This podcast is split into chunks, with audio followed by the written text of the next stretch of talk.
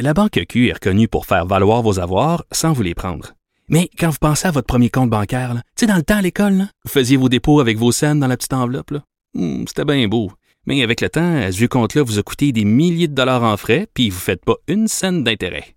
Avec la Banque Q, vous obtenez des intérêts élevés et aucun frais sur vos services bancaires courants. Autrement dit, ça fait pas mal plus de scènes dans votre enveloppe, ça. Banque Q. Faites valoir vos avoirs. Visitez banqueq.ca pour en savoir plus.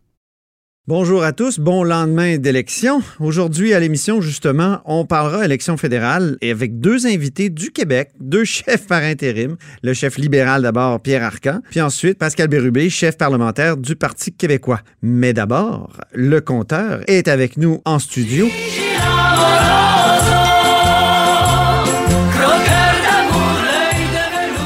Croqueur, croqueur de quoi? Croqueur de chiffres aujourd'hui, de chiffres orange, orange et rouge. De chiffres orange et rouge. Évidemment, je présente Jean-François Gibault, qui est notre compteur et accessoirement directeur de la recherche à QMI.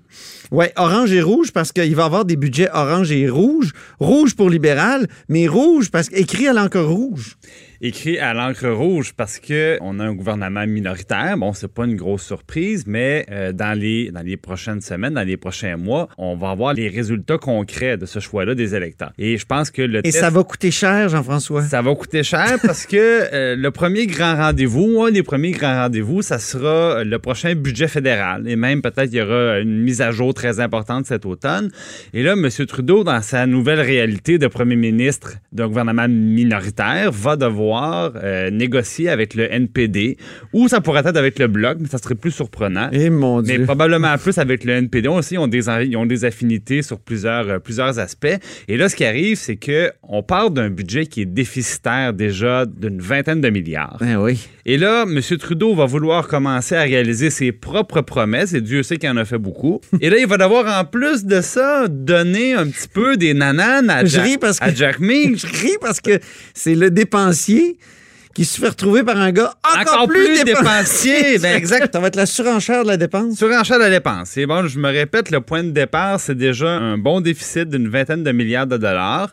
Et qu'est-ce qui va se passer à ce moment-là? Ben, je suis allé voir un petit peu dans la plateforme du NPD. Ah, ça, c'est intéressant. pour voir qu'est-ce qu'il pourrait demander à Justin Trudeau. Et là, ben, dans la plateforme du NPD, euh, on le sait, hein, c'était les plus dépensiers de la campagne, au-dessus de 30 milliards de promesses. Et pas, pas des petites affaires, là, Antoine. Un régime national d'assurance médicaments, eux-mêmes chiffraient ça à 11 milliards. 500 000 logements sociaux de plus. Ça prend une con- si, fait ça, ça- Oui. ça, va prendre une compensation pour le Québec. Ben là, que ça évidemment, va coûter on, encore plus on cher? est directement dans les champs de compétences du Québec. Ben on a oui. ça au Québec, évidemment, une assurance publique. Alors là, on ne sait pas encore, est-ce qu'on va payer pour les autres? Est-ce qu'on sera compensé? Ça, on le sait pas. On verra bien. C'est toute une négociation qui va devoir se faire si ça se fait. Mais là, je continue. Continue, oui, excuse-moi. là, ben, 500 000 logements sociaux, 5 milliards, des soins dentaires gratuits pour certaines personnes moins fortunées, 2 milliards. Et là, c'est à coup de milliards. On s'entend, c'est pas des petites affaires à 50 000, là, c'est à coup de milliards. Et là, bon, l'argent va manquer assez vite. On s'entend parce que les deux ont des grosses promesses à réaliser, ils vont devoir négocier. Ben, l'argent manque déjà. On est L'argent 20 manque tu l'as dit, on est milliard- 20 milliards dans le trou. Alors, le NPD, quand il se faisait questionner là-dessus, il disait oui, mais il dit on veut aussi aller chercher des nouveaux revenus. Alors, quand M. Trudeau va nous dire, mais vous savez, il n'y a pas assez d'argent pour faire ce que vous nous demandez, ben, il va dire, mais c'est pas grave parce qu'on a des nouveaux revenus. Et là, c'est là que ça se corse encore plus. C'est-à-dire qu'on rentre dans la, passé- dans, dans la pensée magique qui est de dire, ben, allons chercher de l'argent dans les poches des riches et on, on se ramassera tous avec un budget plus imposant, puis tout va bien aller, ils n'auront pas de réaction. Alors, il propose d'abord d'augmenter de 50% l'imposition sur le gain en capital. Bon, ça, c'est un peu, un peu abstrait. On va ramener ça bien concrètement. Oh, gain capital, ça me rappelle quelque chose. Ça me rappelle le gouvernement de Pauline Marois. Le gouvernement de Pauline Marois, chef, euh, parce que, effectivement, de cabinet de, de Nicolas Marceau, le ministre des Finances. Oui, on, a, on avait voulu un peu jouer là-dedans Oui. et on est allé nulle part. Vous avez reculé. On a reculé. Et pourquoi on a reculé? Parce que le- les gains en capital, c'est pas seulement une histoire de personnes très riches. Le gain en capital, là, ça peut être la personne qui a un duplex, un triplex, ou au lieu de mettre son argent dans un REER, on a mis ça de l'argent dans, dans l'immobilier, dans un chalet. Dans, bon, et, là, on parle de, de doubler le taux d'imposition, mais en fait, pas de doubler, mais de l'augmenter de 50% Ces gens-là qui peuvent avoir, dans le fond, des, des revenus modestes, mais qui avaient un, un plan de retraite différent que le chemin du REER. Bon, donc ça, c'est concrètement, ça peut être des situations assez dramatiques. Maintenant, augmenter le taux... là, ça rapporterait 9 milliards? Ben, supposément. C'est ça le problème. C'est ça le Mais là, problème, hein? je continue, OK? Ils disent Oui. le taux d'imposition maximum, on l'augmenterait de 33 à 35% ça donnerait environ 700 millions. Eh, ça a déjà été fait. M. Trudeau lui-même, en 2016, Il a augmenté. ça. Il a augmenté de 29 à 33, puis il disait à l'époque, on va aller chercher 2 milliards et demi comme ça. L'année suivante, le directeur parlementaire du budget, il dit, savez-vous quoi?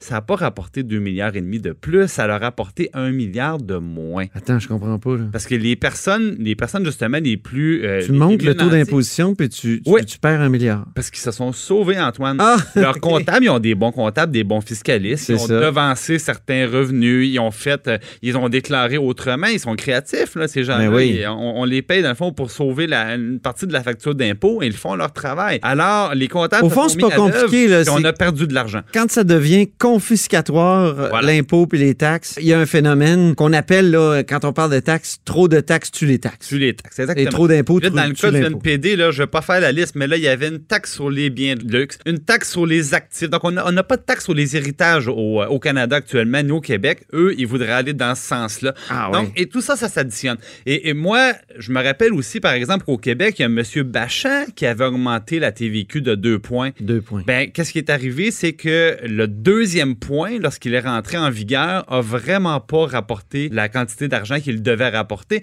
C'est à peu près la moitié de mémoire. Mais Donc, là, est-ce que c'est une question d'évasion ou d'évitement? Évitement aussi?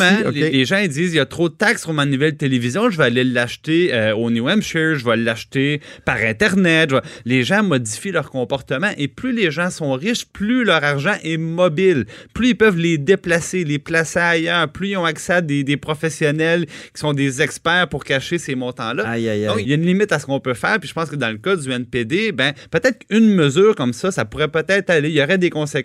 Mais tout ça ensemble, je pense que. euh, L'accumulation. des gros problèmes. Alors, à quoi ils vont renoncer? À certaines de leurs, euh, à certaines de, de leurs grosses dépenses. Je ne le sais pas, Antoine. Mais ce que je sais, c'est que le point de départ, c'est, mo- c'est moins 20 milliards, puis ça va pas aller en s'améliorant dans le prochain budget. Les conservateurs sur leur euh, site web disent que la dernière fois qu'il y a eu une coalition libérale NPD d'octobre de 72 à juillet 74, en deux ans à peine, ça a donné 40% de hausse d'impôts sur le revenu des particuliers, hausse de 66% des impôts sur les créateurs d'emplois, augmentation de 61% le nombre d'autres taxes et on a augmenté la dette totale du Canada de 19% 72 à 74. Je ne sais pas si l'histoire va se répéter. L'argent n'est pas illimité. Et puis, euh, on voudrait surtout pas qu'après ça, ça soit euh, que le rétablissement se fasse sur le dos des provinces, comme ça a déjà été le cas dans le passé. On est sûr que le compteur sera là pour les surveiller. Ah, certainement. Merci beaucoup, le compteur et accessoirement directeur de la recherche à QMI, Jean-François Gibault.